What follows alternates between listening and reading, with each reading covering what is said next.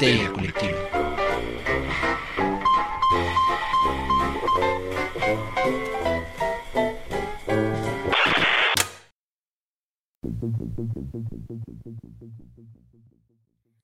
Esto es Histeria Colectiva, el programa donde Fernando Santamaría y el Dr. Braham se sientan alrededor del círculo de invocación para abrir la caja de Pandora y volarse la tapa de los sesos platicando sobre ficción, magia, ocultismo, casos supernaturales, literatura y todo lo que tenga que ver con la cultura del horror. Buenos días, buenas tardes, buenas noches, donde sea que se encuentren. A la hora que se encuentren, muchas, muchas gracias por entrar a este espectro sonoro del el Internet para escuchar nuestras melodiosas voces llevando todo el terror a sus oídos. Y pues aquí estamos en las entrañas de Evil Incorporation, diferentes pisos, pero misma maldad.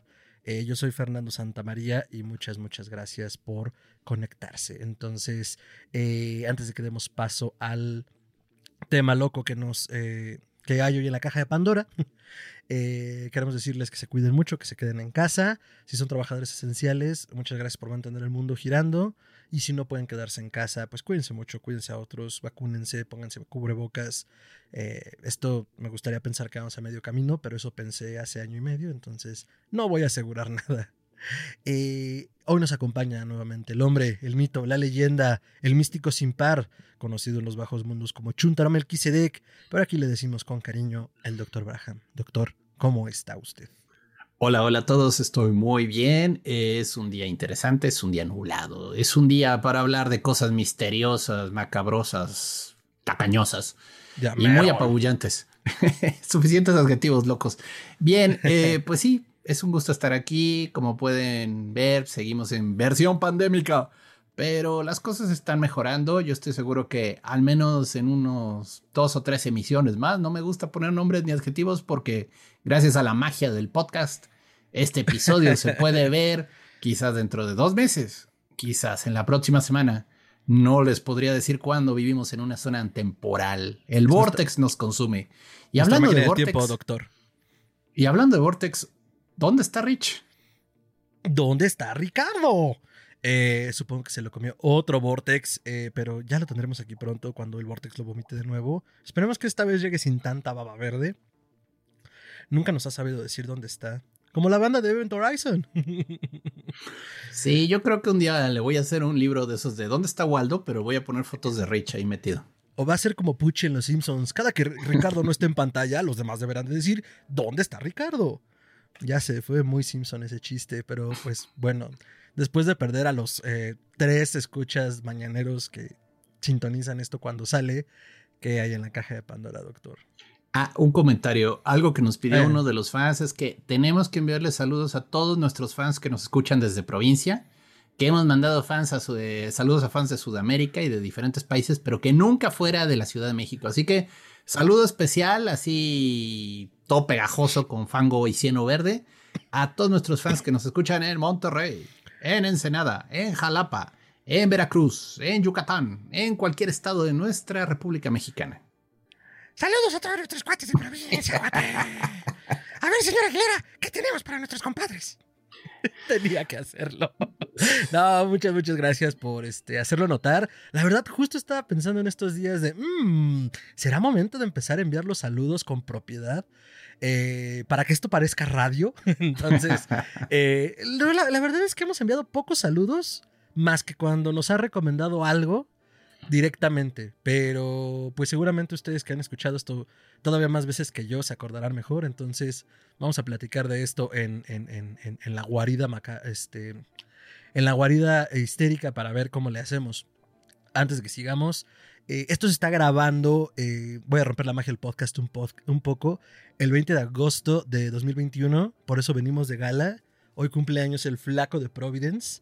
Y este programa saldrá efectivamente después, pero esperemos que el 20 de agosto hayan celebrado eh, de manera tentacular el día oscuro que, que, tuvimos, porque ya son 131 años del nacimiento de este buen flaco en Providence, Rhode Island, y pues nada. Esperemos que estén leyendo algo de él. Y si no lo conocen, conózcanlo. Y si ya lo conocen hasta, hasta el hartazgo, pues síganlo leyendo él y a sus coetáneos, porque escriben cosas muy chingonas. Y, y, y, y, pues eso, ya, tenía que ser mi anuncio de por qué vengo de gala, doctor. Está bien. Ahora sí, veamos qué hay en la caja de Pandora. En la caja de Pandora, el día de hoy tenemos las runas. Excelente, doctor. Las runas, el futar. ¿Vamos a dejar a las regiones hiperbóreas, acaso? Oh, sí, sí, sí. Bueno, algunas aclaraciones. Ya habíamos hablado un poquito de las runas en nuestro programa de alfabetos mágicos. Es cierto. Pero, pues digo, es un tema interesante y se presta a más discusión, así que lo sacamos del fondo del armario y ahorita los empolvamos para que los fans aprendan un poco de esto. Excelente, doctor. Entonces, las runas, ¿dónde debemos empezar? ¿Qué carambas, qué cangrejos son las runas? Bueno, como lo vimos, es un alfabeto. Así, tan fácil y tan difícil como un conjunto de letras.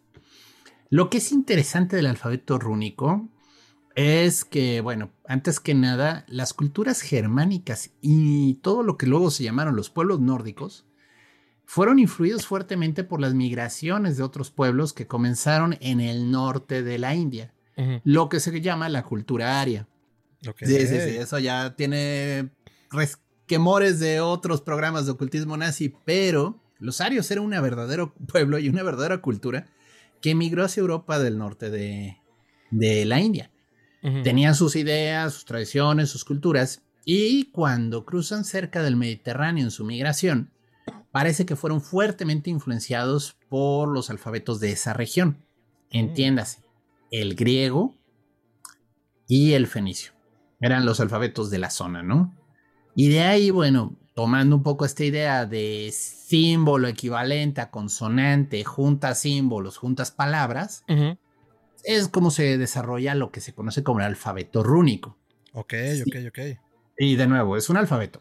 Siendo el más antiguo, el que se le llama el Fudark viejo. O bueno, ¿Fudark, doctor? ¿Cómo, Fudark. Fudark. Sin querer sonar aquí como. Leviosa. Sí, no, es que bueno, nos hemos encontrado con gente que considera que la manera fonética adecuada de pronunciar nombres de deidades egipcias que nadie sabe cómo se pronuncian es la única la de ellos. Pero bueno, regresando al punto. yo sí lo voy a este decir, a mí no me importa.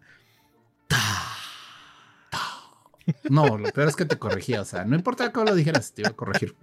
Ay, ah, en sesión de magos prietos en aprietos, Fer y yo aprendiendo cómo pronunciar ta de manos de un verdadero sacerdote.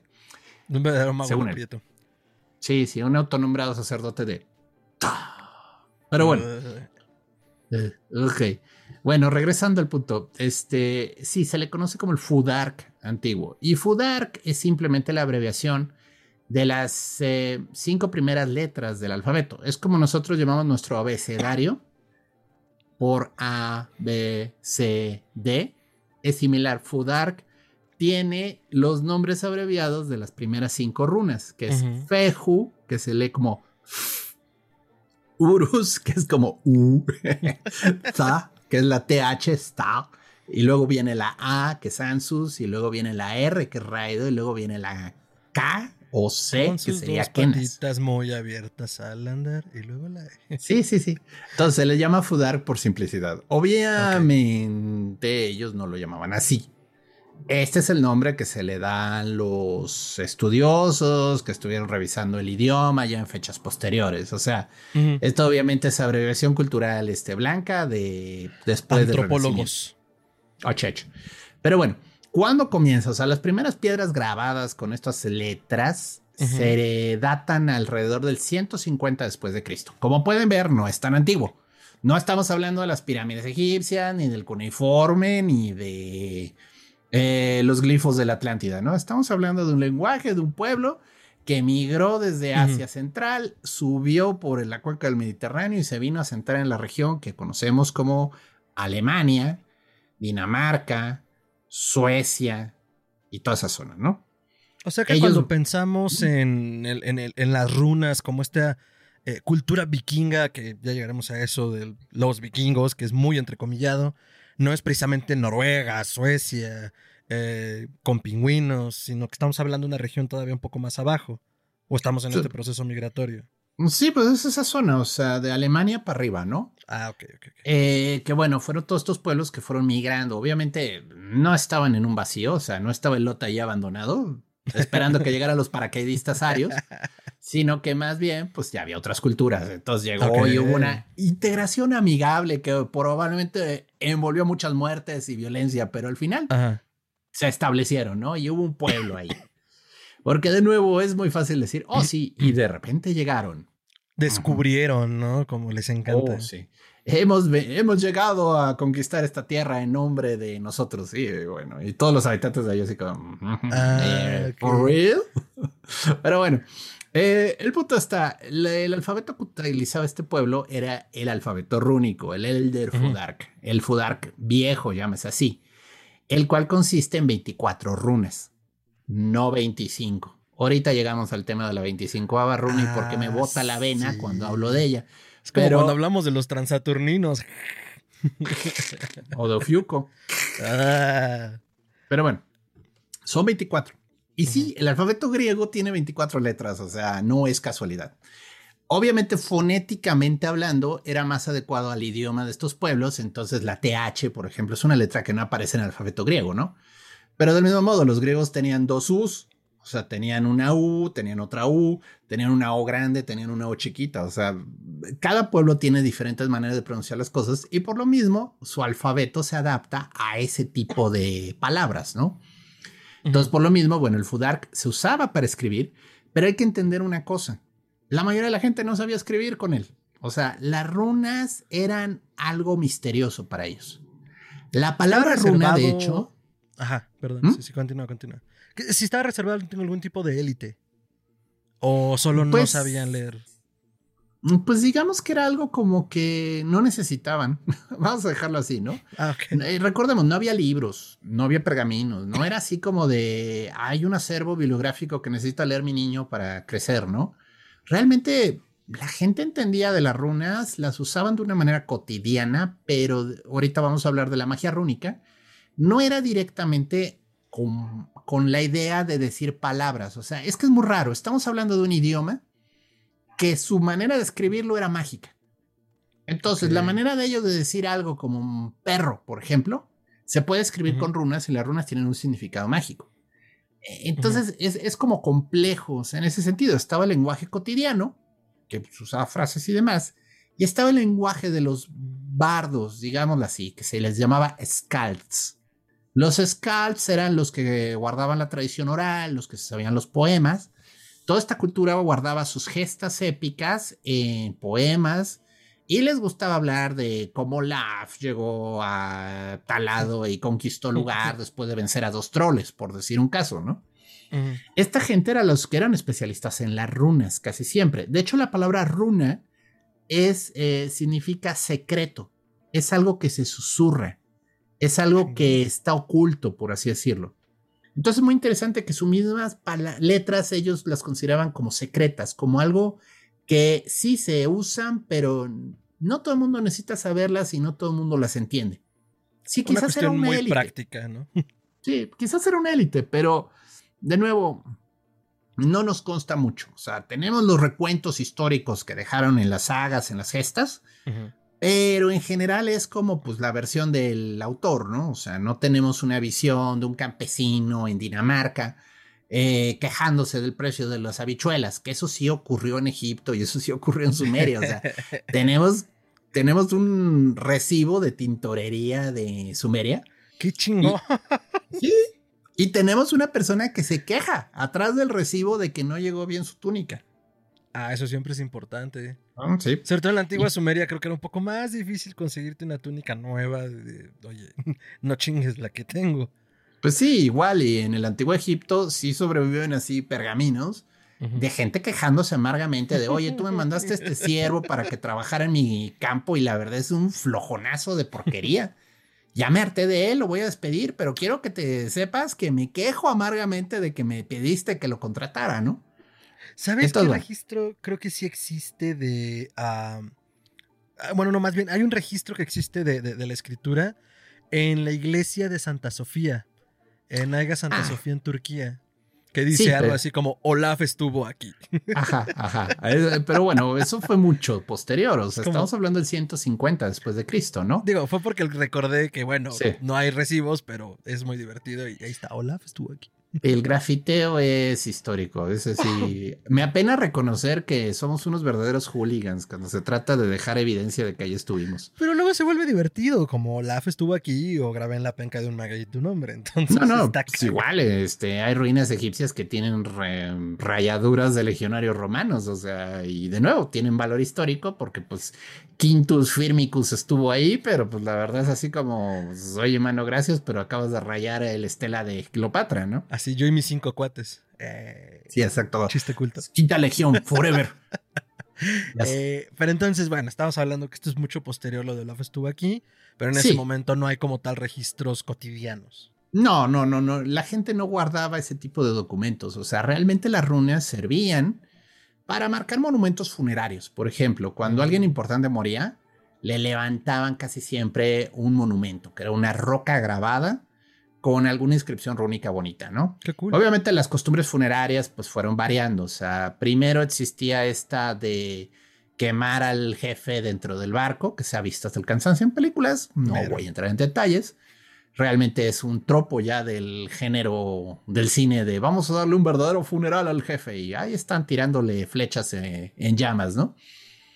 Eh, luego cambió la costumbre y se comenzaron a enterrar a las personas, bueno, a los jefes, obviamente, te estoy hablando de gente de dinero, en lo que se llamaban túmulos funerarios, que literalmente era, agarraban el barco, lo llenaban de las cosas con las que querían que el jefe se fuera al otro mundo y lo tapaban, lo tapaban con tierra lo cual era muy gracioso. Han encontrado así verdaderos este, testimonios de lo que era la idea de irme al otro mundo con estilo. Y digo, no eran faraones, pero sí se iban con, caballos, con sus perros. Eh, no hay testimonios de esposas, pero sí hay testimonio, por ejemplo, de siervos muertos dentro de la dentro del barco, ¿no? ¿Cómo es Miders con el señor Burns? Prácticamente. Entonces. hay una secuencia muy divertida donde dice: No, usted lo van a enterrar conmigo, Smithers. ah, gracias, señor. Gracias, qué amable. No, bueno, pero el punto es: este sí, o sea, los siervos y esta cultura, si tenía esclavitud, pues eran propiedad de ellos. Entonces, ¿quién me va a servir las este, quecas ahí en, la, en el otro mundo? No, o sea, yo necesito a alguien que me traiga la copa en Valhalla con hidromiel, así que. Unas quecas de pata de oso. Así es. Entonces, bueno. Eh, luego cambió la costumbre a las piras funerarias, que también hay testimonio de, de que se quemaba a la persona y también a veces la mujer iba a dar con el marido, lo cual era un poco gacho, pero vaya, no es ah. seguro que siempre ocurrió, hay un par de testimonios. No mames, qué mal pedo. Así de pues ya voy a heredar la tierra. Mm, es que el testamento dice otra cosa. No, bueno, de nuevo, depende de la cultura, depende de la tradición, ¿no? Pero eh, de nuevo, era, era, una cultura bastante avanzada en derechos de las mujeres, si lo comparamos con los retrógrados de Europa en la Edad Media, ¿no? O sea, eh, por ejemplo, las mujeres sí heredaban, las mujeres sí podían tener voz y participación en la asamblea.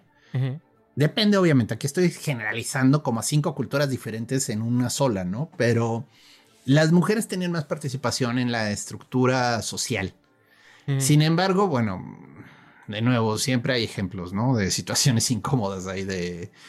Eh, ahora, las runas entonces usaban sobre todo para dejar testimonio de alguna proeza, de algún evento importante, lo cual, bueno, quiere decir que contrataban a un artista grabador de piedra que iba y hacía la runa, ¿no? Porque también no, es, no era tan sencillo, o sea, si pocos lo escribían, esto quiere decir que incluso el héroe igual y no sabía leer o no las entendía bien, ¿no?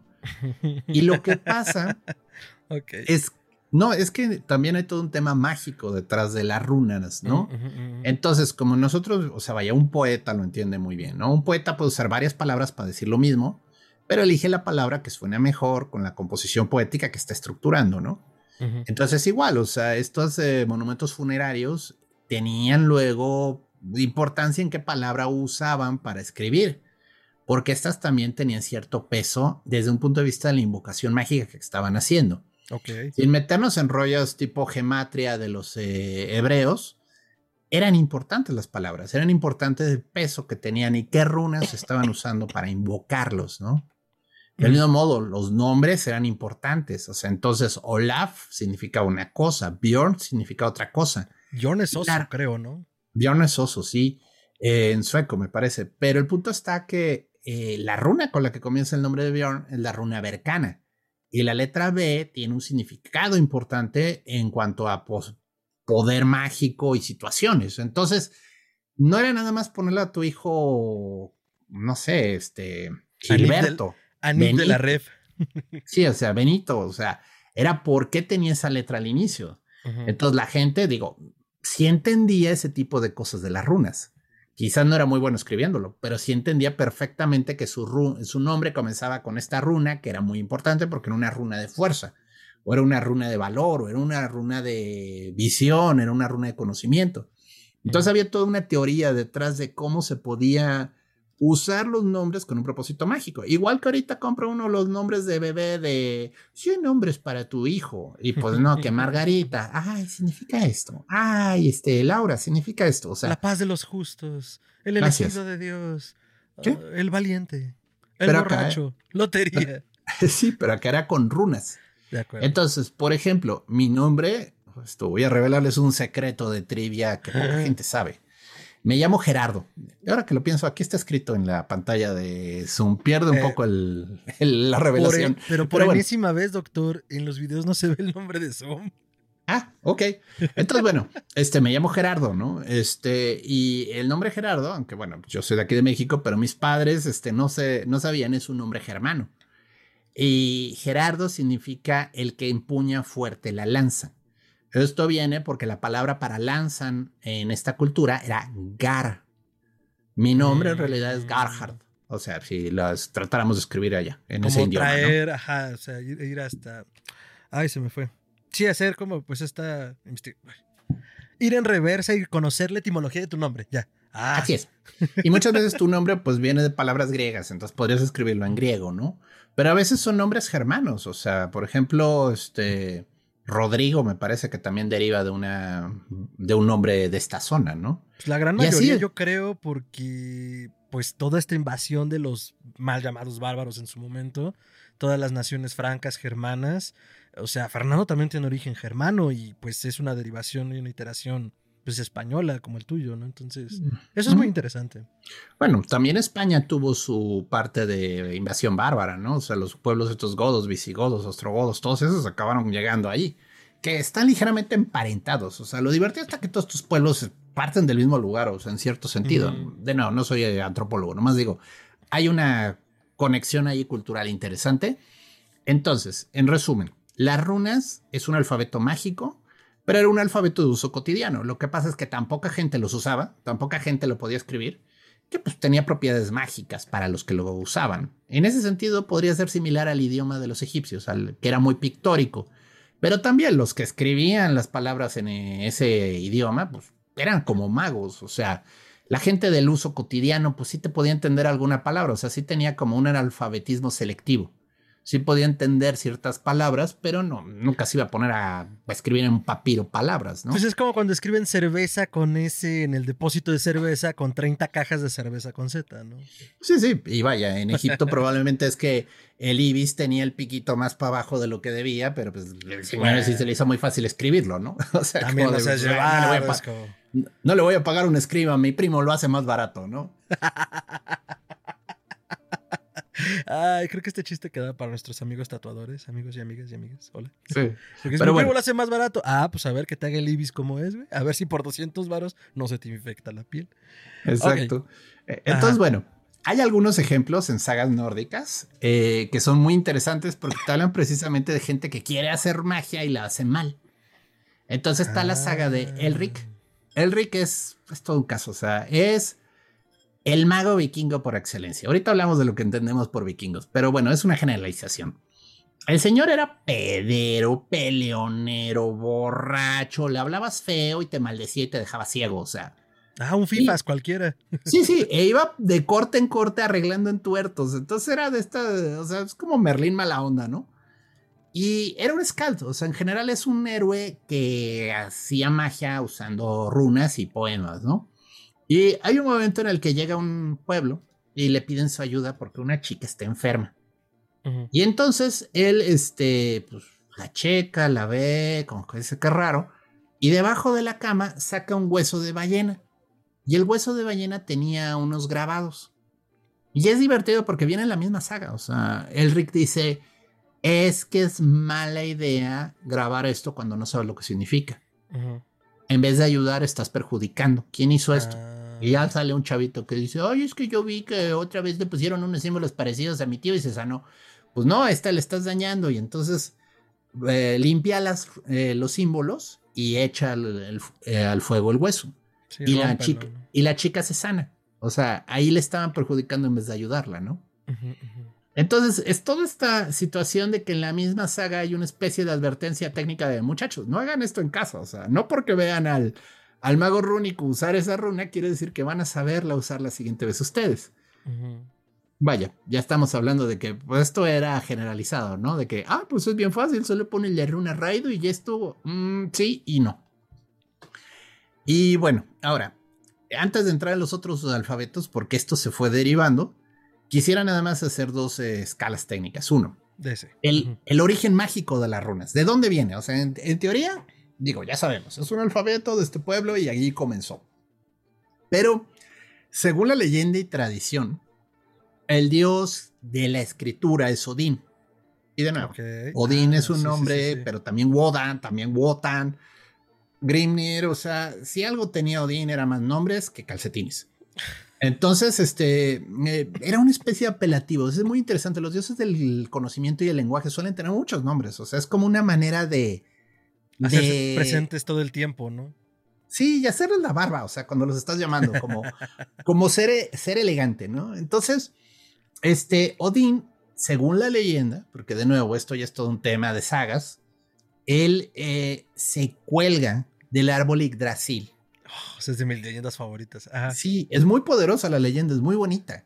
Ahora, de nuevo, ¿qué significa colgarte del árbol Yggdrasil? O sea, el Yggdrasil, y de nuevo, esto ya es mitología nórdica, es el árbol que une a todos los mundos, ¿no?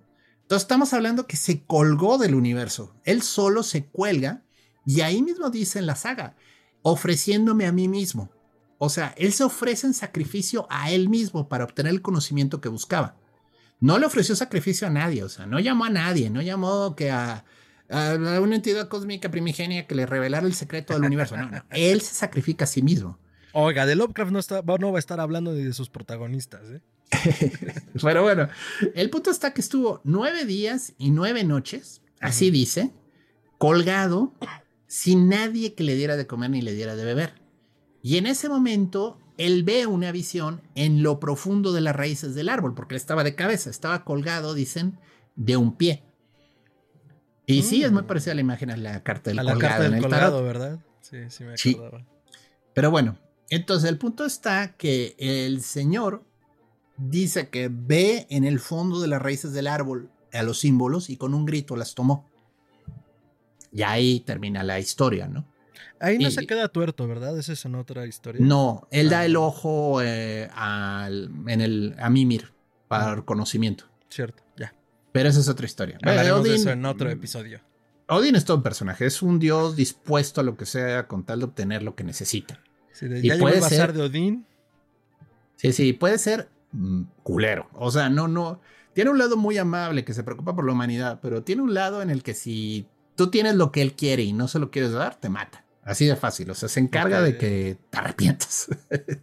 Pero bueno, este, entonces las runas, según la leyenda, son, son descubiertas por Odín. Ahora, y estas de esas cosas que salen en los libros, pero nunca quedan claras. En teoría, los enanos también tenían runas. En teoría, los elfos también tenían runas. Las runas que conocemos nosotros están, eh, son de esta zona, de este mundo, de Midgard. O sea, literalmente las runas que los humanos conocemos. Nuestro idioma. Son las runas de este mundo, pero en teoría hay ah. runas en todos los mundos, vaya. Oh. Esto es, las runas en teoría son los ladrillos con los que está construida la realidad. Chingón, me gusta eso. Sí, entonces es un alfabeto mágico porque puedes cambiar el mundo con tus palabras. Eh, perdón que te interrumpa, esto es muy interesante porque justo hice, eh, me, hiciste acordar de que la diosa egipcia, que es la diosa de los papiros, se me acaba de ir ahorita su nombre, es al mismo tiempo la diosa que tira los pilares del universo. O sea, y el papiro pensado como esta función de escritura. Seshat. Seshat, gracias. No sé cómo se me fue. Sí, vergüenza, ¿eh? Vergüenza de sonar a tu, de sonar a tu familia. Es que iba a decir otra cosa totalmente que no era, pero, pero, pero era como, oh, no, es que eso no es, eso no es. Eh, bueno, eh, está asociada a, a, la construcción del universo. Igual y la estoy forzando mucho, pero el hecho de que la escritura esté ligada íntimamente en algunas otras culturas, también a ser los pilares de, de, de, de la creación, pues se me hace muy interesante. La palabra como, pues como, pues como creación, ¿no? En todo el sentido estricto. Y digo, nada más para recordar un poco, he conocido el comentario, en la Biblia, justo en el Génesis, es como empieza, ¿no? Y entonces el verbo fue, o sea, cuando se verbalizó la existencia se creó, ¿no? Entonces, es padre pensarlo así, ¿no? Sí, es una... De nuevo, no soy experto en religiones comparadas, es interesante. Ahora, el origen del universo según los nórdicos es diferente, ¿eh? Para comenzar, siempre existió eh, dos fuerzas en el universo. No era de hágase de repente, ¿no? Siempre existió el fuego y siempre existió el hielo. Mm, claro. Y, estas dos energías siempre existieron. Podrías ver, y de nuevo, esto ya son este, metafísicos mamalones, siglo XIX, tratando de encontrarle coherencia a esta teoría. que, que el hielo representa el orden, lo rígido, lo estructurado, y el fuego es el cambio, el caos. Oh, Entonces, lo que los nórdicos creían es que siempre hubo caos y siempre hubo orden. Aún antes de la creación, aún antes de que hubiera algo, siempre hubo esas dos fuerzas como existiendo y en competencia. Y, hubo un momento en el que se encontraron. Y en medio de ese momento, que es como una explosión, todo esto ocurre en un vacío sin forma que se llama Ginnungagap, que significa vacío sin forma o vacío cargado mágicamente, depende de cómo lo entiendas. En ese vacío surge el gigante Ymir, que no es Mimir, Ymir, que es el protogigante y es el padre de todos los gigantes. Por favor, fans de Attack on Titan, hold on. No, no, pues este Attack on Titan se queda, pero lelo con Ymir. o sea, Ymir era un gigante primigenio, era hermafrodita, era gigantesco. Y de su sobaco, de su sudor salían gigantes. Lo he escuchado como 10 veces esto y no deja de darme risa. Sí. Continúa, Ignóreme, por favor, continúa. ¿Qué, te digo? Entonces, bueno, y luego de un bloque de hielo sale la vaca Audumla, que es una vaca gigantesca de la cual Ymir se alimentaba. Es, es, rara la mitología nórdica, no voy a entrar mucho en ella. Pero el punto es, sentido, antes de la palabra, había esto. Odín descubre que detrás de todo ese caos, orden, estructura, había las runas. Es como una especie de ver con visión microscópica lo que había detrás. Ah, oh, oh, what do you say? O, sea, no hay un dios creador diciendo creemos el universo, hagamos la luz. O sea, ya existía. está construido. Yo nada más vi. Sí. Oh.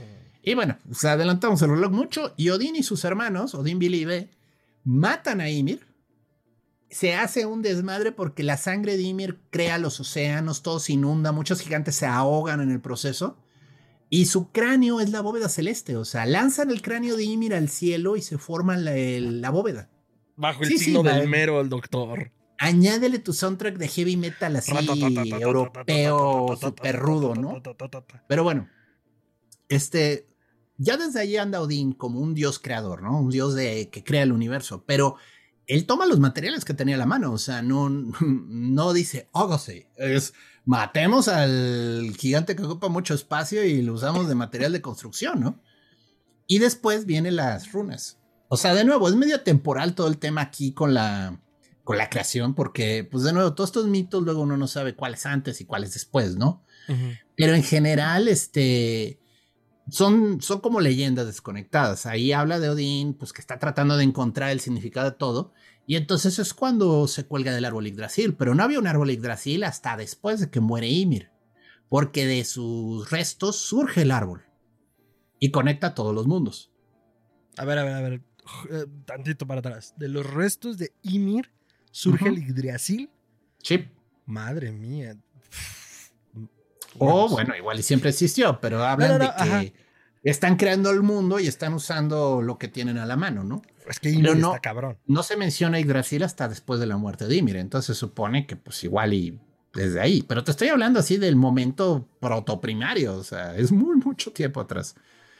Entonces, este, y bueno, ya de ahí sale todo, esto todo este tema, las runas, la creación de las runas. Odín se vuelve el dios del conocimiento, el dios de la palabra, el dios de, la comunicación, ¿no? Entre otras funciones, porque, vaya, es un dios complejo en muchos sentidos.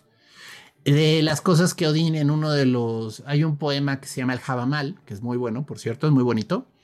Eh, él habla de que tiene ciertas runas secretas, que con una puede hacer que cualquier mujer se enamore de él que con otra puede hacer que un muerto se levante y trabaje para él.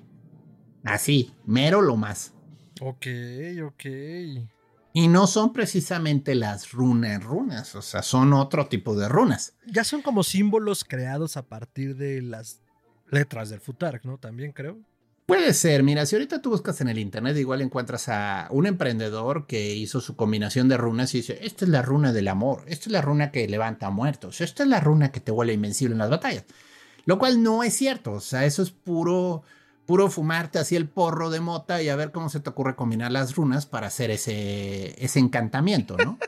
Pero de nuevo, ve, vamos a dejarlo así, ¿no? O sea, el punto está, estas cosas eran misteriosas, secretas y privadas, y eran los secretos de un dios que cuidaba sus secretos de una manera muy activa. Entonces, Odín no anda revelando ese tipo de cosas a la gente. O sea, es un dios muy celoso con lo que sabe. Él atesora el conocimiento como oro. y es muy silencioso.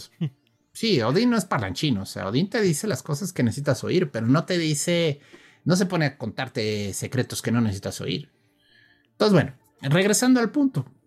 La otra cosa que sí quisiera dejar clara, la cultura vikinga. Miren, el término vikingo es un término que le dieron los cristianos a estos pueblos. O sea, es una especie de palabra de denigrar, denigratoria, de un apodo que le das a los que venían a asaltarte, los que venían a destruir tu aldea y a quemar tus cosas. Entonces, Vikingo es una palabra ruda, es una palabra grosera. Es como, decir gitano. Sí, es como el nombre gitano para los romani, ¿no? O sea, ellos no se llaman gitanos, pero pues la gente los conoció como gitanos, ¿no? Es igual, o sea, vikingos es el nombre que se les da por los pueblos cristianos que estaban en Europa y que de repente llegaban estos eh, guerreros en sus dracares, que eran estos barcos largos que ellos usaban, y pues quemaban, pillaban, saqueaban, se llevaban a las mujeres y todo el oro que podían, ¿no? El Dracar es un barco muy interesante en cuanto a construcción.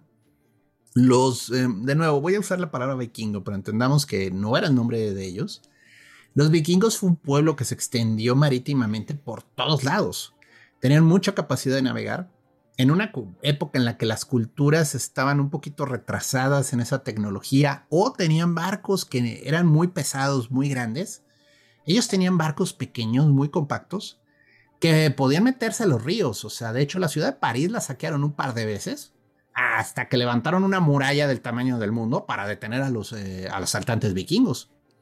O sea, esa información es muy nueva para mí. Qué, qué chingón. Bueno, qué chingón conocer eso se metían por el Sena, o sea, el Sena no es un río tan hondo, y sin embargo mm. podían meterse en el Sena y llegaban y pillaban la ciudad y se largaban, antes de que supieran qué pasó. Del mismo modo, ellos este, se extendieron por toda Europa donde iban encontrando rutas comerciales, o sea, ellos descienden por el Danubio, por el Volga, llegan al Mar Negro, y conforme van bajando por toda esa región, por Estonia, Letonia, todos esos pueblos, van dejando asentamientos, porque pues era, o sea, eso de que solo vivían para la guerra es también como exagerar. La verdad, ellos también les gustaba un lugar y decían, oye, esto está bonito, tiene buenas tierras de arado, pues aquí me quedo y me vuelvo el señor de aquí, ¿no?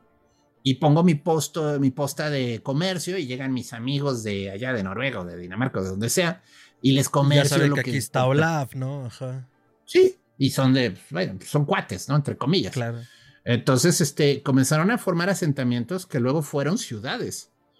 Y llegaron hacia el Mar Negro y este, conocían todo ese tipo de rutas y transitaban zonas en las que la verdad nadie lo transitaba todavía. Llegaron incluso a cruzar el eh, Océano Atlántico. Está demostrado, o sea, pero esto ya fue mucho más adelante. O sea, que este Leaf, eh, ay, se me fue su nombre. Bueno, Leaf, el vikingo, logró llegar a Groenlandia y luego llegó a América del Norte. Y pues, a ver, como 500 años antes que Colón. Y sin pedir prestado a los reyes católicos, ¿cómo ves? Pues digo, pero si se necesitaban tanates para agarrar ese barquito y lanzarte a alta mar, porque digo, los dracares eran muy efectivos en ríos y costeros. Es que eso es lo que dices, tiene mucho que ver con la ingeniería naval, porque digo, también Europa dirán Mince y la Armada Invencible, pero eh, la mucha ingeniería tanto de los fenicios como de los vikingos, incluso de los chinos, pues era muchísimo más avanzada pero no es mi campo y no es el programa, entonces. Y no es la idea, no vamos a hablar de quién descubrió América primero, porque podríamos meternos en una larga, larga discusión. Sin embargo. Pero si ustedes quieren discutirlo abajo, no hay ningún problema. Por ejemplo, quedó una piedra rúnica ahí en América del Norte. Se me ve ah. exactamente en qué ciudades. Ah, casi Canadá. Este, y es evidencia de que llegaron ahí. O sea, de que aquí estuve. O sea, literalmente. Entonces, cuando dices. Bjorn estuvo aquí. Sí, sí, literal, literal. Eh, Leaf eh, estuvo aquí, o sea, y dices a la torre. O sea, posdata, chingue su madre Colón. O sea, pero bueno, esa es otra historia, ¿no? Ay, que chingue su madre Colón. Con eso nos quedamos de este programa. Ajá. Bueno, entonces, el alfabeto se siguió extendiendo, o sea, cuando estos pueblos, los sajones, invadieron este, Inglaterra, bueno, lo que pasó es que también llegó este alfabeto allá, o sea, y comenzaron a, hacerse lo que se llamó luego el Fudark anglosajón.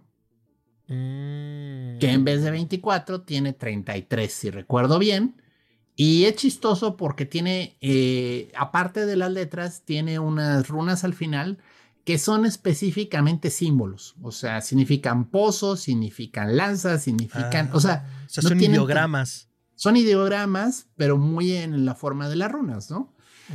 Eh, este, pues es más o menos del año 400, o sea, dense una idea, ya habían pasado 250 años, comenzó la expansión de esta cultura a todos los lugares donde pudieron, porque literalmente así lo hicieron. Y luego, así por este, pues, cómo se fue desarrollando, surge lo que se llama el, el Fudark joven, que este es el que se usa en Dinamarca, es el danés, también se le conoce así. Este curiosamente tiene menos figuras. O sea, de, en vez de 24 se abrevia y se hace, creo que tiene 18. Son menos caracteres. ¿A qué responde estas reducciones o aumentos? Pues simplemente a las palabras. O sea, si tú mm. llegas a una cultura donde pues están, eh, o sea, los sajones están en contacto con la gente de ahí, pero ellos usan otras palabras, pues igual necesitas crear nuevas eh, nuevas runas para usar ese vocablo, ¿no? De acuerdo. O reducirlo porque son demasiadas y la lengua no lo necesita. Sí, no usas esa, esa rara ING del final, por ejemplo. O sea, eso es de estos otros. O sea, entonces, eh, pero todos tenían la misma aplicación mágica. O sea, todas tenían este uso de que las palabras significaban algo. Entonces, era muy común en estas culturas, bueno, pues este, sabían que las palabras tenían. Ahora, comienzan a avanzar culturalmente, porque de nuevo, yo te estoy hablando de las edades tempranas, ¿no? O sea, el Fudak eh, joven es del año 800. Ya estamos acercándonos a los periodos en los que pues, ya, ya es edad media en serio, ¿no? No es curatismo. Ah, 800, sí, claro. Pensé en 1800, no sé por qué, perdón. No, 800. Ahora, ¿qué es lo que pasa? Alrededor del 1100, Ajá. Sigue, eh, siglo X, el cristianismo se comienza a extender por todas estas zonas, ¿sí? Donde antes solo estaban así, bueno, ellos ahí, nosotros acá, eh, comienzan a llegar misioneros cristianos a estos pueblos mm, y comienza a haber un choque fuerte cultural entre el cristianismo y la religión de los pueblos nórdicos. ¿Qué fue lo que les ayudó? Bueno, en cierta forma les ayudó como la religión cristiana apoyaba a los reyes. Estos eran, o sea, normalmente era una cultura y una tradición muy guerrera. Entonces, las sagas casi siempre todas comienzan así. O sea, Sven se enoja con el rey Olaf y decide irse en su dracar con su familia a otro lado, ¿no? Y así descubren este, esta isla que es la isla de tal, ¿no? Y así son las sagas, o sea, son bien chistosas porque era un pueblo muy independiente. Si no estabas de acuerdo con el rey, te largabas. Porque el rey normalmente era el tipo con los guerreros más pederos y si no estabas de acuerdo llegaban y te mataban, ¿no? O sea, entonces, así como que era una monarquía basada en fuerza y autoridad. Poco como los escoceses al principio, ¿no? Quien tuviera la fuerza de unir a todas las tribus. Es como si, no, pues, está muy bien, tú tienes la corona, bendito seas, hasta que llegaba alguien con una masa más grande. Y así es lo que les pasaba. Entonces llegan los misioneros cristianos y le venden a los reyes el rollo de, oye, si Dios es el que te coloca en el trono, ya no necesitas pelearte con el siguiente de la masa más grande. A ti te protege Dios. Y tus hijos van a continuar gobernando porque Dios te cuida, Dios te protege. Qué peligroso. Ajá. Que de nuevo, eso le atrae a cualquiera. O sea, la verdad, este, si eres el que está a cargo, pero con ese sabe, ese conocimiento de que cualquier día se me organizan estos locos y me matan. Ah, ahora no, porque ahora por religión me van a proteger. Pues te convence, ¿no? Sí, si me toca, se acaba el mundo.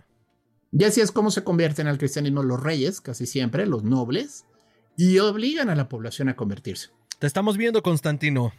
Sí, entonces ya se vuelve un tema de persecución religiosa que no fue tan activa ni tan agresiva como la Inquisición en Europa Central, ¿no? O sea, en España, en Portugal. Esto era más un tema de, de si vas a misa todos los domingos y si te cacho sacrificándole una vaca a Tir, te voy a matar. Que también tiene que ver, digo, estoy diciendo un poco y esto está abriendo ya más un poco ciclo de antropológico, mitológico de, los nórdicos, pero creo que es importante aclararlo ya que lo tocaste. Alguna vez me comentabas, ¿no? Que hacia el interior de las casas, pues era una religión también muy personal, ¿no? Entonces, como por eso igual el cristianismo no pegó del mismo modo. Los domingos voy a misa, pero al interior de mi casa sigo haciendo juramentos sobre el, martillo de Thor, o, incluso una cosa mucho más personal. recuérdame si fue así, si no, corrígeme en este momento de incluso que se veneraban partes de los animales como otras iteraciones de dioses muy familiares, como los falos de un caballo, el falo de un caballo. O, sea, de nuevo, existe un registro de un antropólogo ah, que llegó eh, ahí pues a mediados del siglo XX con una familia y se logró hacer de suficiente familiaridad con estos señores que le mostraron el altar ah. que ellos tenían privado de un dios muy personal y familiar o es de Frey, o sea, Frey ah, está asociado con el caballo, o sea, y es un dios de la fertilidad, siempre se le pintaba con tremendo falo erecto. Déjame y era reír, solo una cosa a la vez. No, no, en serio, pero de nuevo es de estas evidencias donde dices, todas las familias tenían un altar con un falo de caballo. O solo estos señores locos tenían un altar con un falo de caballo. O sea, es donde ya se vuelve un tema de, tristemente, por la persecución era difícil saber si esta era una práctica común o si era de esta familia, de este clan. O sea, que desde un inicio se sentían muy conectados con Frey y en algún momento el patriarca hace 500 años en una peda decidió que iban a este, venerar un falo de caballo, ¿no? Ya. Que de nuevo, son aspectos totémicos de las deidades que no tienen problema, o sea, digo, total, o sea, no, cada quien venera lo que quiere venerar, ¿no? Sí, no, lo planteaba justo por eso, porque, bueno, todo esto venía de que el cristianismo no pegó, o bueno, sí pegó, pero una cuestión más de gobernantes que de las familias, y que en realidad en esas regiones era como, ah, sí, bueno, para que no me molestes voy a misa. Ah, que me tengo que bautizar, bueno, sí, no tengo ningún problema. Igual yo hacia adentro, pues mis creencias las tengo muy claras, ¿no? Sí, sí, sí, así es.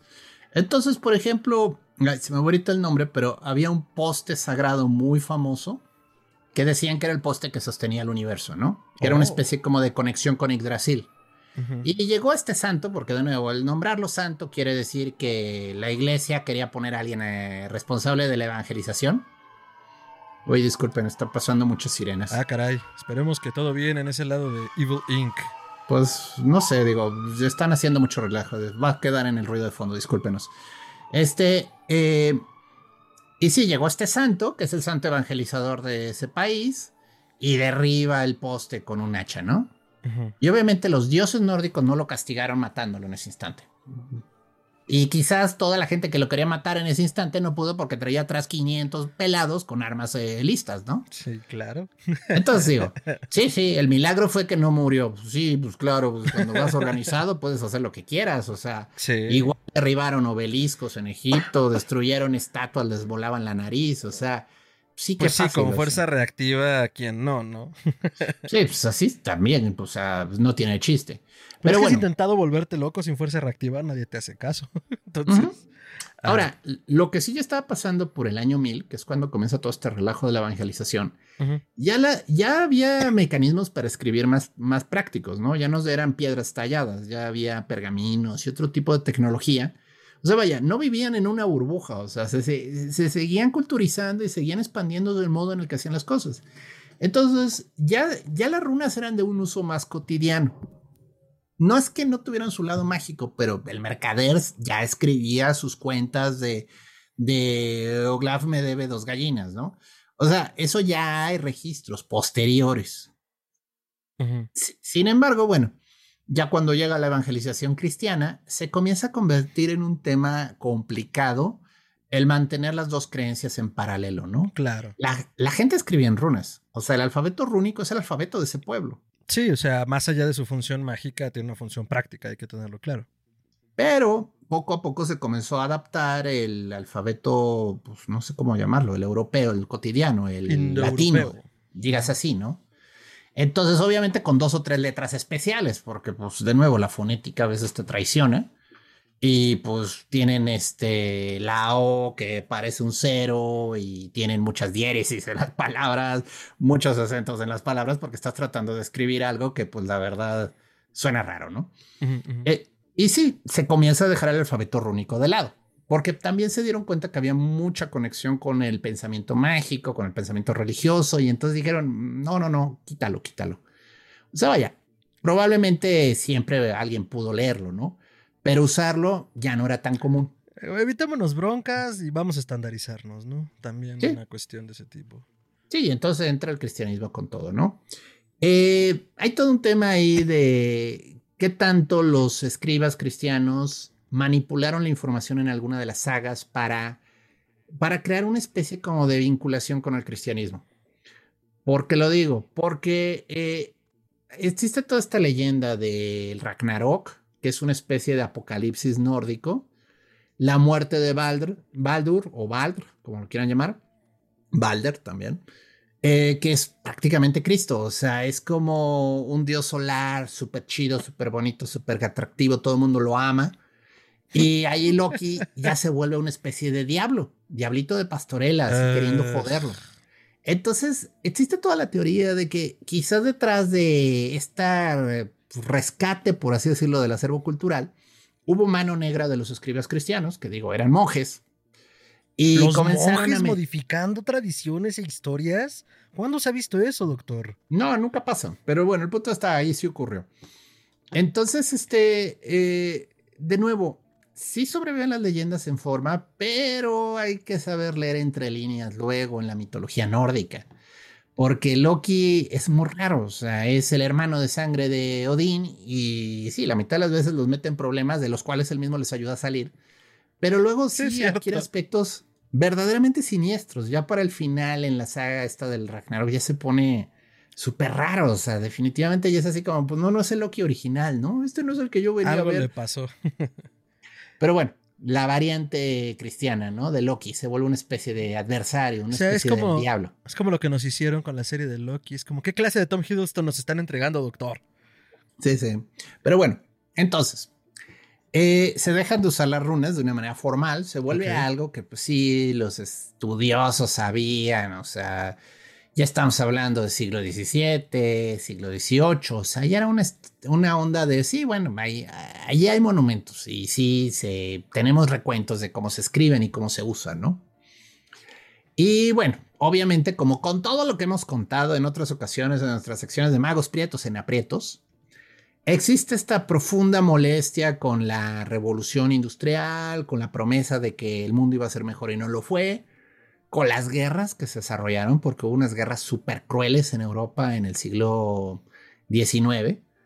Y entonces la gente comienza como a querer regresar a estas fuentes originales, ¿no? O sea, como que dicen, bueno, ¿por qué nos lo prohibieron, no? O sea, ¿qué había ahí?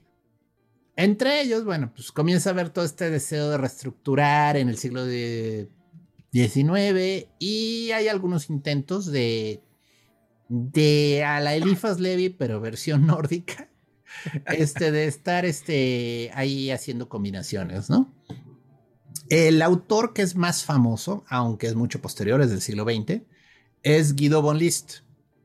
Guido von List era amigo de Blavatsky. O sea, era una persona muy influyente en Alemania en la época de la teosofía y todo eso.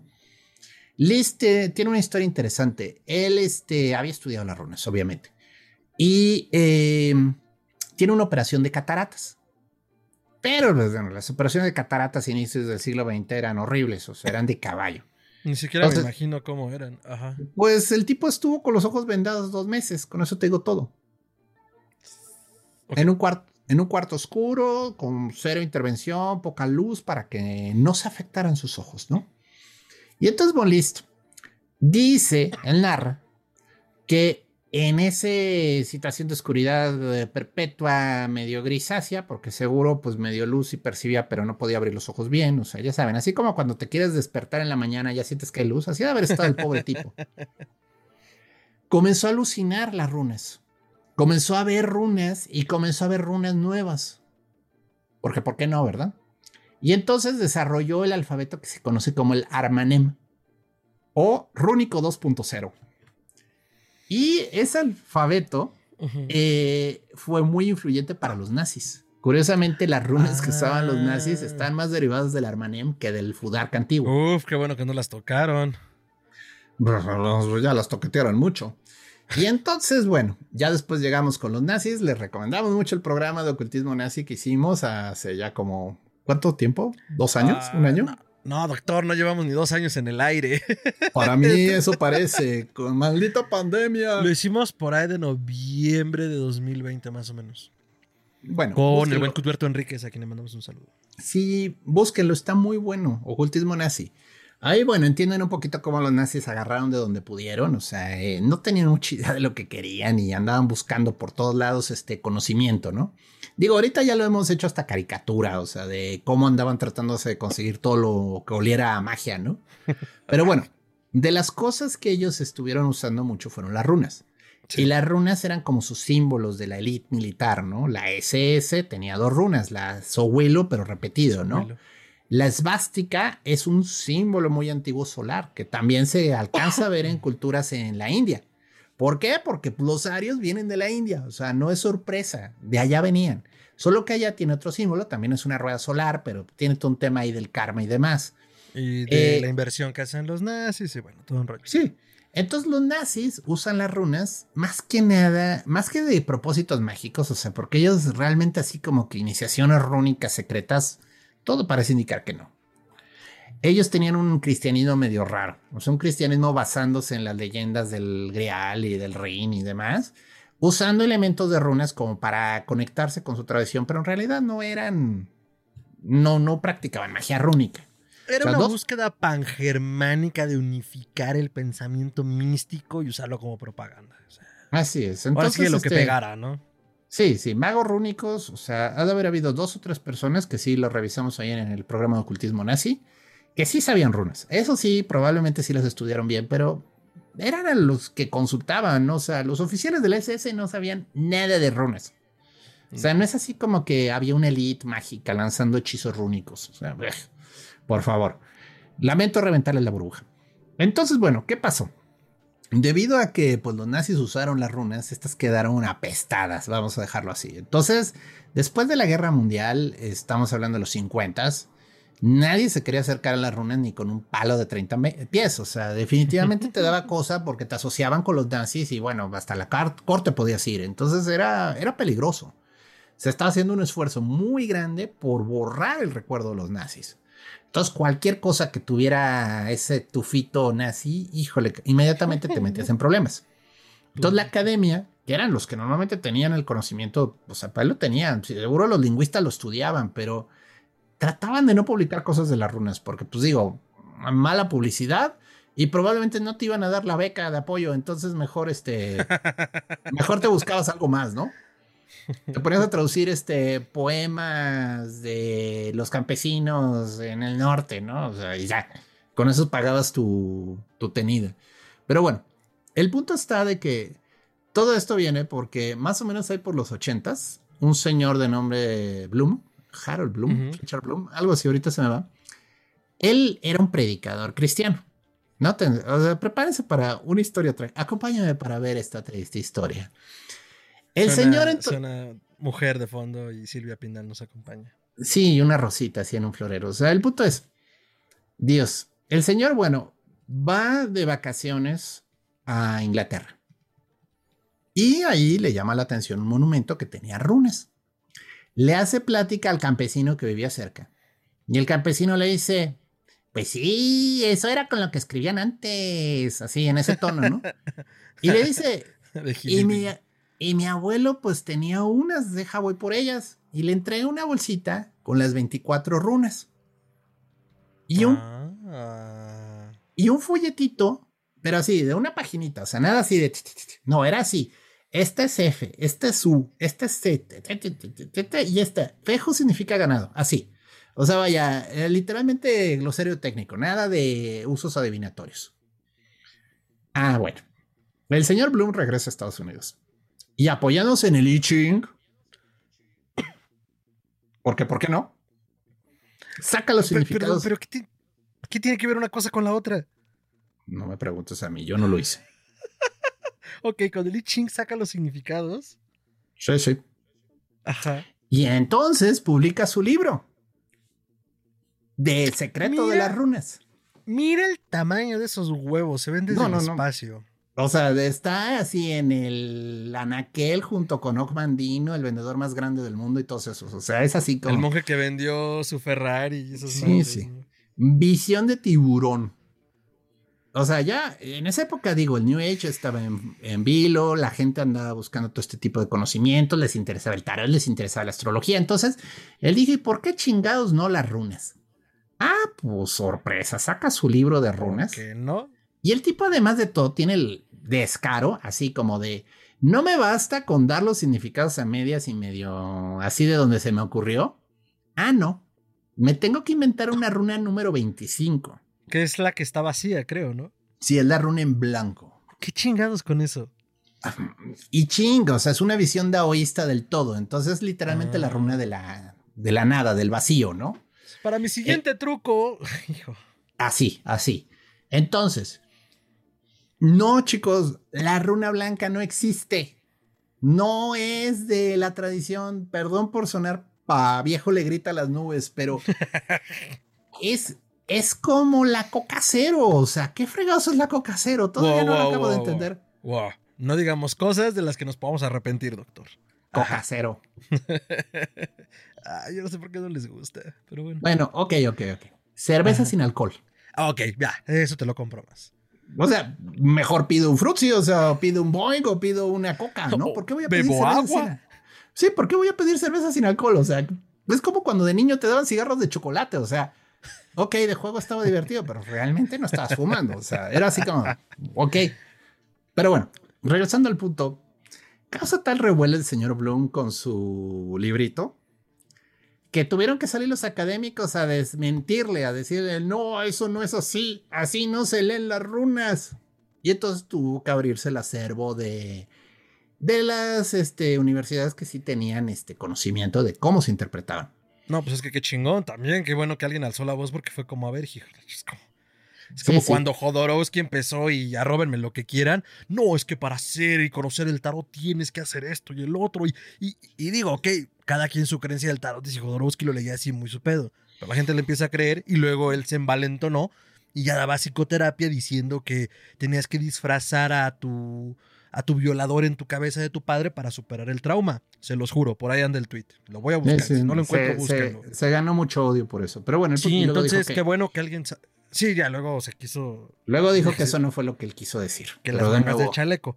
Pero exacto, por eso era importante que alguien alzara la voz. Y en este caso, pues los académicos dijeron: ¡Eh! Para ahí tu carro, ¿no? O sea. Que fue bueno. O sea, al final de cuentas, que este tipo sacara su esquema de pirámide de ventas de runas ayudó a que saliera de vuelta a la luz el conocimiento. Entonces digo, no fue el mejor modo, pero pues igual y ayudó, ¿no? Porque pues de otro modo, sí, pues, quién sabe, hubieran pasado otros 20 años antes de que alguien escribiera algo de las runas. Se interesara.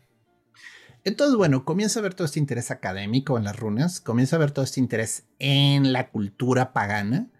Y comienza a surgir este diferentes grupos de paganos, neopaganos, depende cómo los quieras llamar, que están tratando de hacer reconstruccionismo histórico de las tradiciones nórdicas, ¿no? Y entonces tenemos, por ejemplo, a los que siguen la religión Asatru, que ellos mismos se autonombran esas popular ahorita, ¿no? Que suena más, sí. no estoy muy seguro. Sí, sí, Asatru es gente que cree en los dioses de los nórdicos, veneran este, a Odín, a Freya, a Freya, a Tyr, hay los que dicen que a Loki no, porque Fuchi con Loki no, pero pues, de nuevo, es así como de, ok, seguro amigo, o sea, si en tu casa no lo veneras, yo no voy a llegártelo a presumir, ¿no?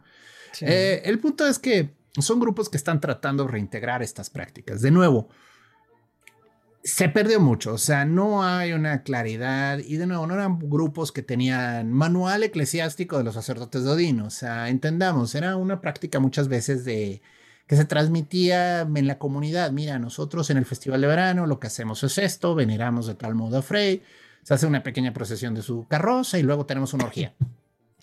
ah, ah, bueno, pasa a ver. Entonces, ¿qué sobrevive de las narraciones de las prácticas? Pues monjes cristianos escandalizados por las orgías, de veras. Hay un en el recuento que está muy cotorro de un monje que dice, y, luego todos se desnudaron y se fueron al bosque. O sea, ¿cómo? ¿Cómo? Oh, por Dios.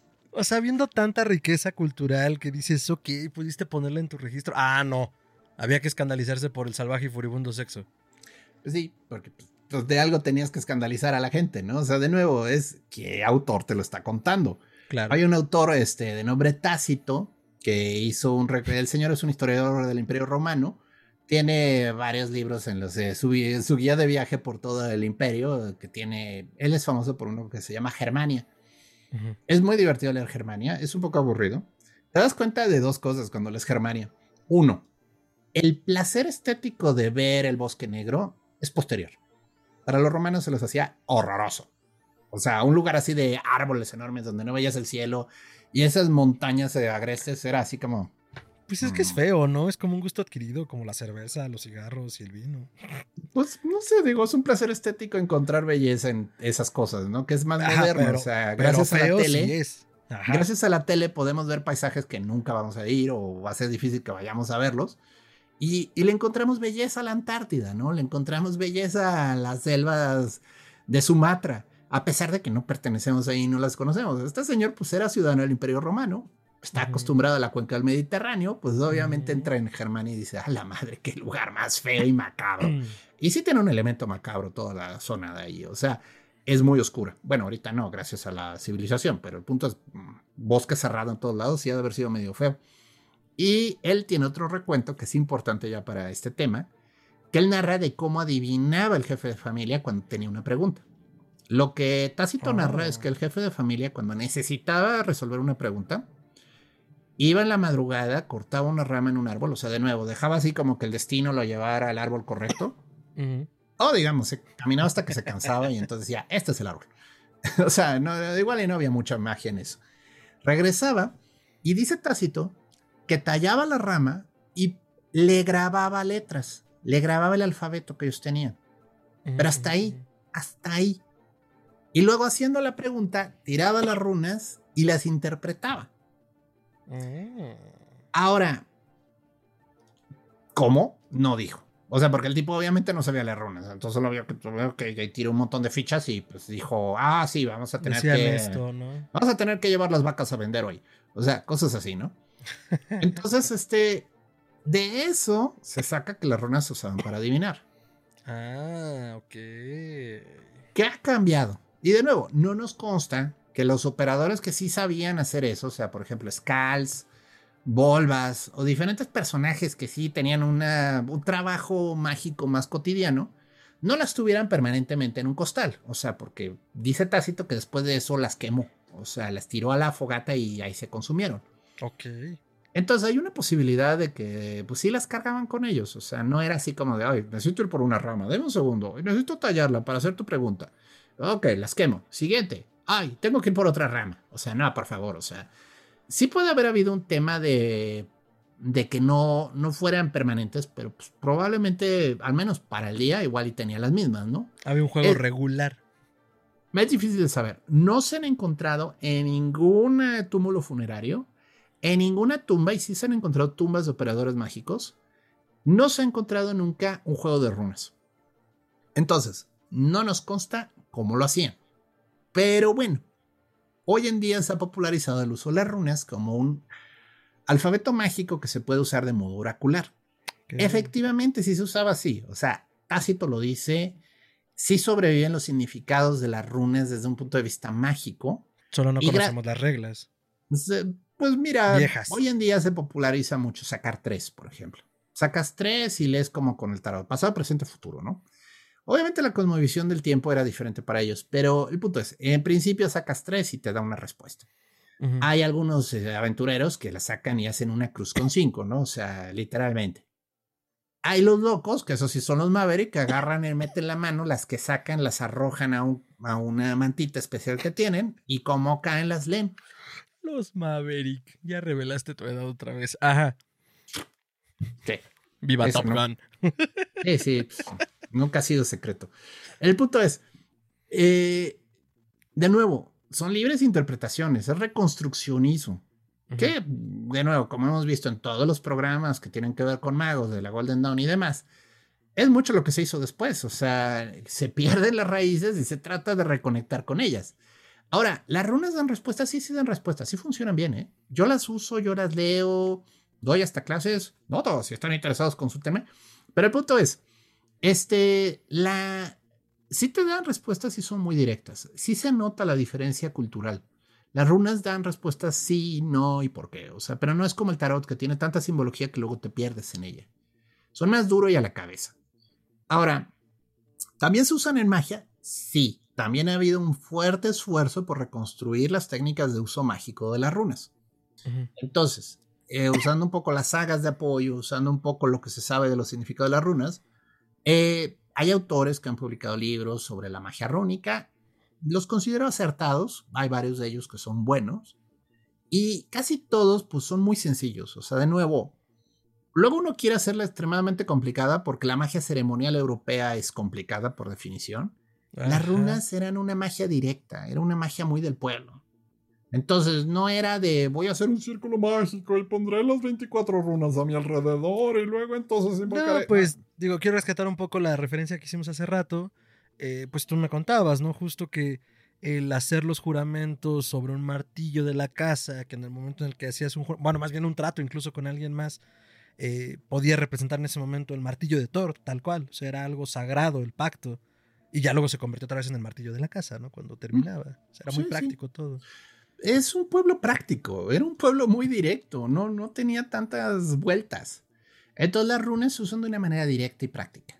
Sí, o sea, es, es muy sencilla la magia, no por eso deja de ser retadora y no por eso hay que saber lo que haces, porque luego hay runas que entre ellas no se llevan y puedes producir un efecto peor que el que quieres lograr, ¿no? O sea, sí pueden como que causar reacción este, adversa. Pero el punto es, este, ha habido autores, y he leído libros horrorosos, en los que las combinan con la cábala. Y por Dios, de veras que la cábala no tiene nada que ver con las runas. Entonces, de nuevo, cuánticos cabalistas que usan runas. Entonces, de nuevo, es otro sistema y requiere otro modo de pensar. Un modo más directo y más al punto. Menos vueltas. Es padre porque es una magia muy directa. A veces se siente muy sencilla, o sea, se siente muy cuando uno está acostumbrado a andar recitando salmos y hacer círculos y andar así con armas mágicas que tomó un rato de hacer, bueno, estos señores eran directos al punto. Grababa la runa y proyectaba la energía, ¿no? Entonces, se sabe poco en el sentido de que no hay un recuento claro, ¿no? O sea, hay libros de magia que han sobrevivido de Islandia. En Islandia fue el último lugar en el que llegó la tradición cristiana, entonces como que la asimilación cultural fue más leve, menos agresiva. Entonces han sobrevivido ciertos libros con este conjuros, pero son conjuros que tienen una influencia cristiana. Y si algo queda claro con todos esos este, tratados de magia es que pues, ya es una mezcla, o sea, ya no está tan puro. Es como estos libros de magia copta, o sea, los coptos es un pueblo del norte de África que estuvieron muy influenciados por la cultura egipcia. Pero luego llegaron los cristianos. Entonces uno lee libros de ciertos hechizos coptos de que invocas al arcángel Gabriel, pero luego dices, oye, esto es bien parecido al hechizo tal de los papiros griegos mágicos. O sea, hay una superimposición cultural. Entonces, eh, no existe un libro de magia rúnica puro, pero sí se ha podido desglosar y la gente ha estado trabajando con ellas ya desde los 80 Entonces, sí hay cierto conocimiento de cómo usarlas. No les digo que es perfecto. Igual y si alguien descubre un día la runa correcta va a volar por los aires como Superman. Igual. Igual. chispitas.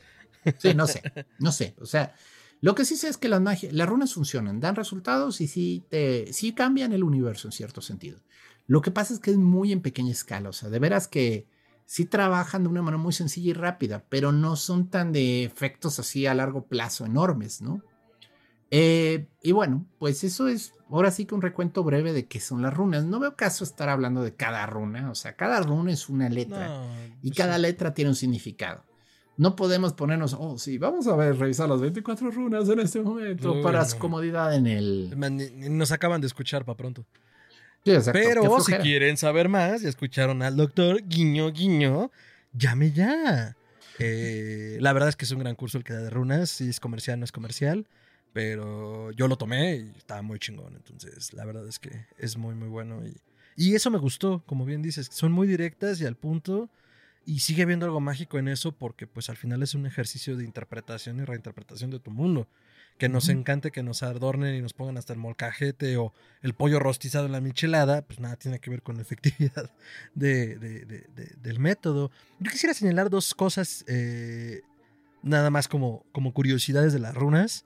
Eh, la etimología y logo del mítico y ahora famoso e indispensable Bluetooth, que está formado por Hagalas y por Berkana, y que el nombre viene de los dientes azules de... Ese se me va ahorita. Eran de un rey, ¿no? Harald Bluetooth. Harald Bluetooth.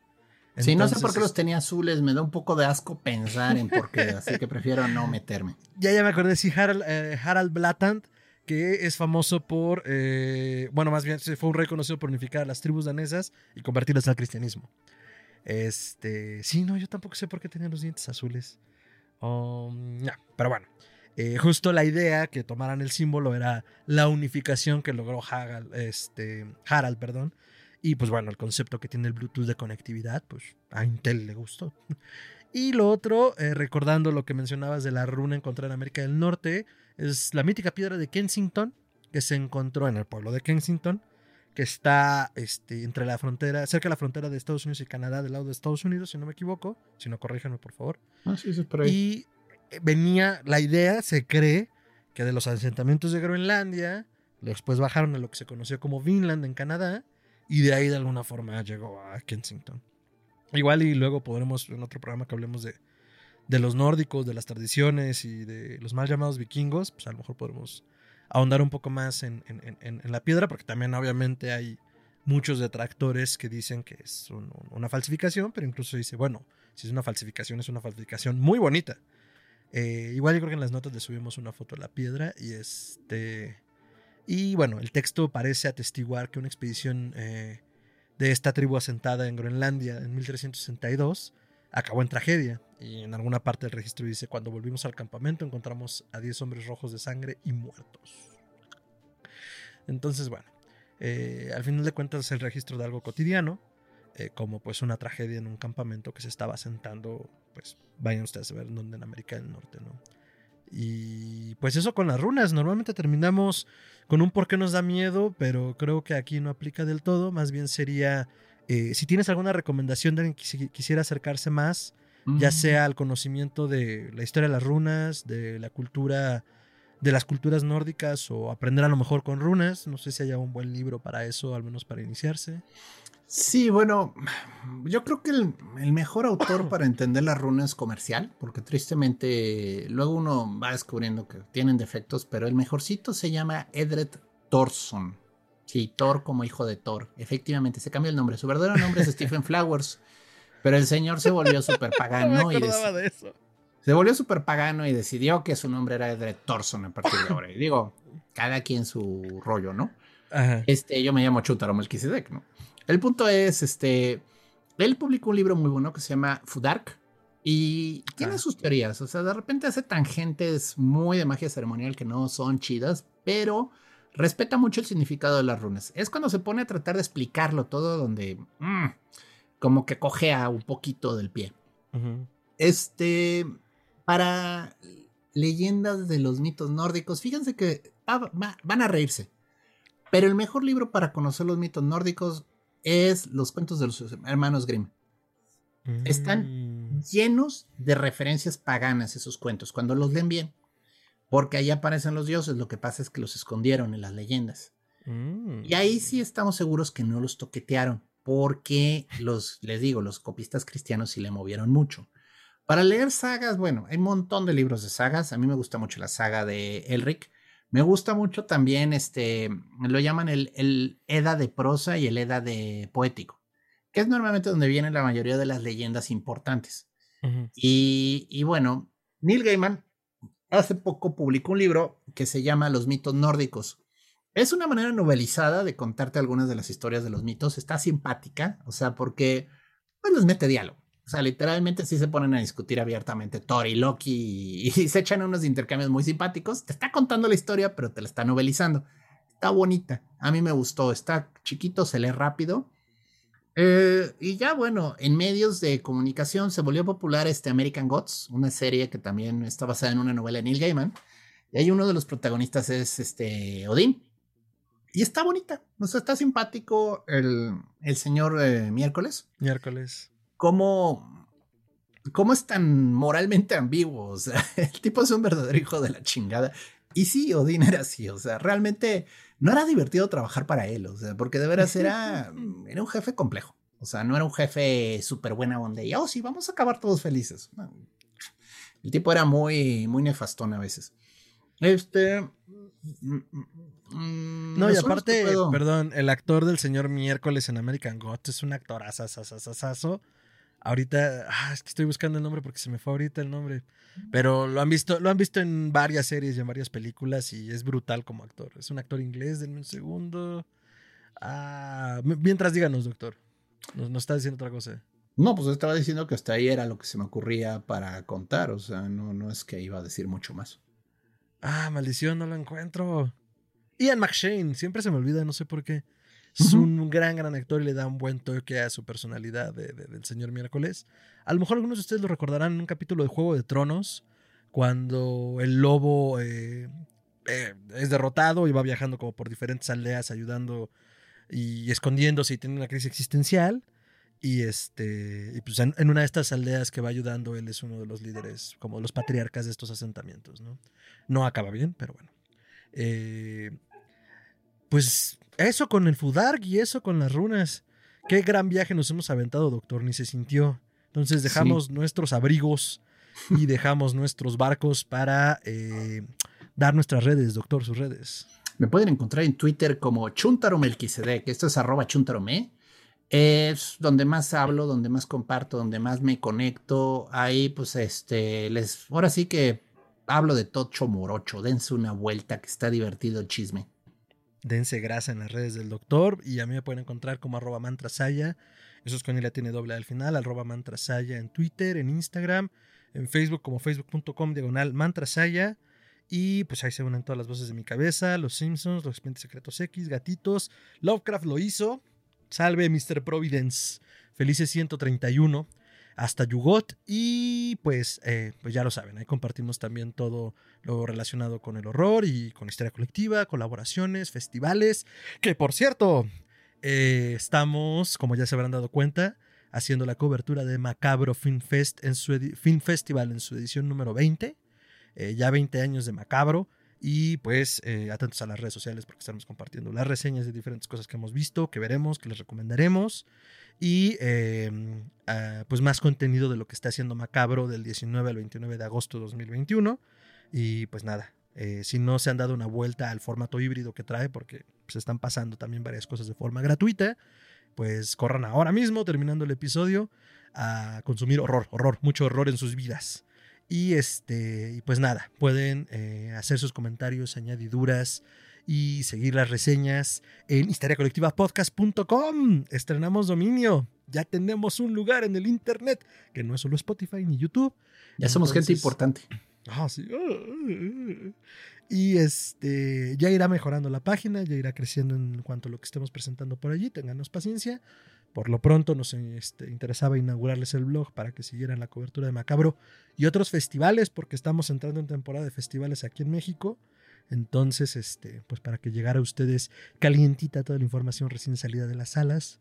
Y pues también, ya saben, en las cajas de comentarios de aquí de, la, de YouTube, de las diferentes redes sociales, eh, como podcast.histeria en Instagram, Podcast Histeria en Twitter, Histeria Colectiva Podcast en Facebook. Y ya saben, nos pueden encontrar también en Spotify, en YouTube, en Apple Podcast, en Evox, en SoundCloud.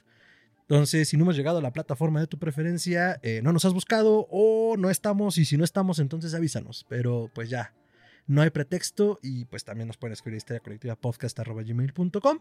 Entonces, eh, pues lo que sea, sugerencias de temas, de libros, de cosas que crean que debamos ver. Eh, saludos también recibimos por ahí si quieren. Entonces ya, están abiertos todos los canales, bolas de cristal y tablas Ouija de su preferencia pues no me queda nada más que agradecerle al buen doctor, como siempre, de estar puntual en su cubículo de histeria colectiva y sobre todo ustedes que nos dejan llegar hasta sus casas y llegaron hasta aquí. Muchas, muchas gracias. Eh, les mandamos un abrazo estrangulador. Cuídense mucho, quédense en casa y hasta entonces.